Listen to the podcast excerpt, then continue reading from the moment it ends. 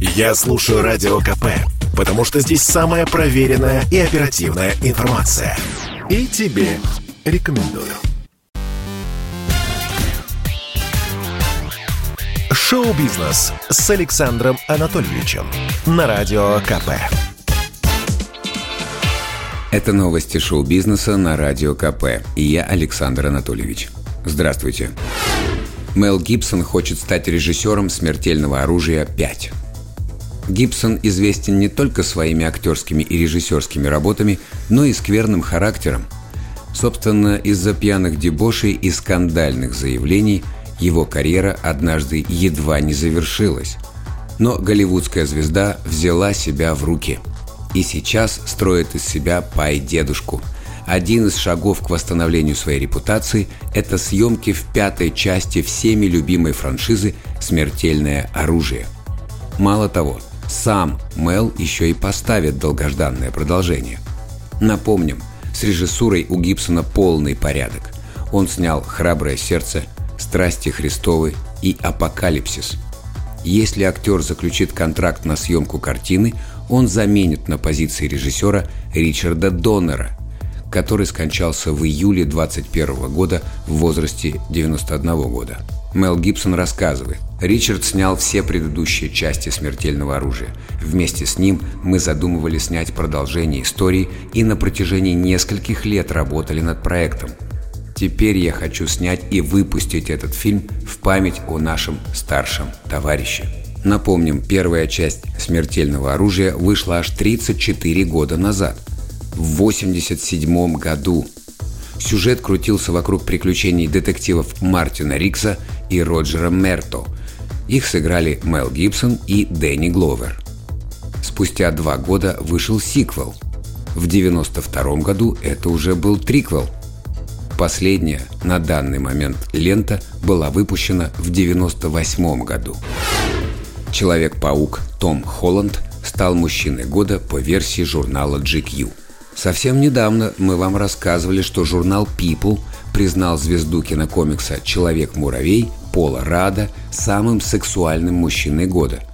И вот его коллега по вселенной Марвел Том Холланд получил не менее почетное звание. GQ назвали 25-летнего актера «мужчиной года». Журнал прокомментировал свое решение довольно витиевато. В заявлении редакции сказано «Том Холланд который настолько проникся ролью Человека-паука, возможно, стал больше, чем Человек-паук. Ему предстоит решить, как долго он будет посвящать себя супергерою и что значит быть просто актером без костюма из лайкры. Кроме того, GQ отметили, что главная черта Тома – это храбрость. Мы же пока можем проверить, насколько храбр не сам артист, а его герой. В середине декабря – на экраны выйдет третья часть приключений Человека-паука. Дэйв Ган из Depeche Mode выпустил сольный альбом. Работать над сольной пластинкой Imposter голосу Депешей помогала американская группа Soul Savers.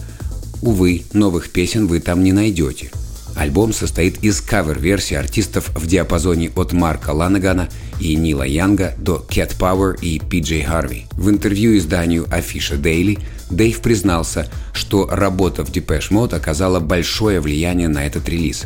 Но вместе с тем в работе ощущается и волшебное влияние блюза – за это нужно сказать спасибо музыкантам Гана. Вокалист объясняет, Soul Savers впитали в себя, будучи американской группой, очень много местной музыки, блюзовой, с такой мрачной основой. Ну и я слушал много подобного, пока был в Depeche Mode. Мне нравилось не только изучать новые интерпретации блюза, но и возвращаться к истокам. Надо понимать, что как бы ты ни интерпретировал чужую музыку, корни в ней прощупываются – и вот мы, Soul Savers, пытались эти корни найти.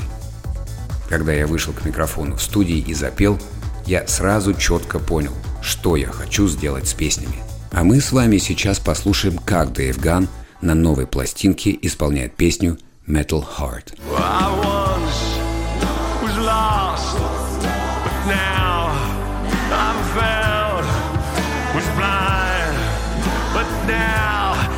see how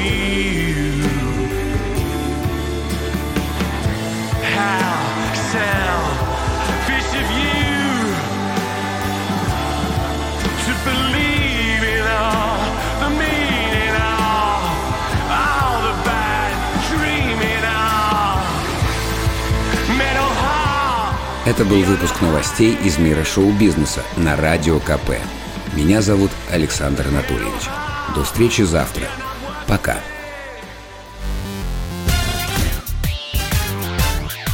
Шоу-бизнес с Александром Анатольевичем на Радио КП. Это спорт неприкрытый и не скучный. Спорт, в котором есть жизнь. Спорт, который говорит с тобой как друг. Разный, всесторонний, всеобъемлющий.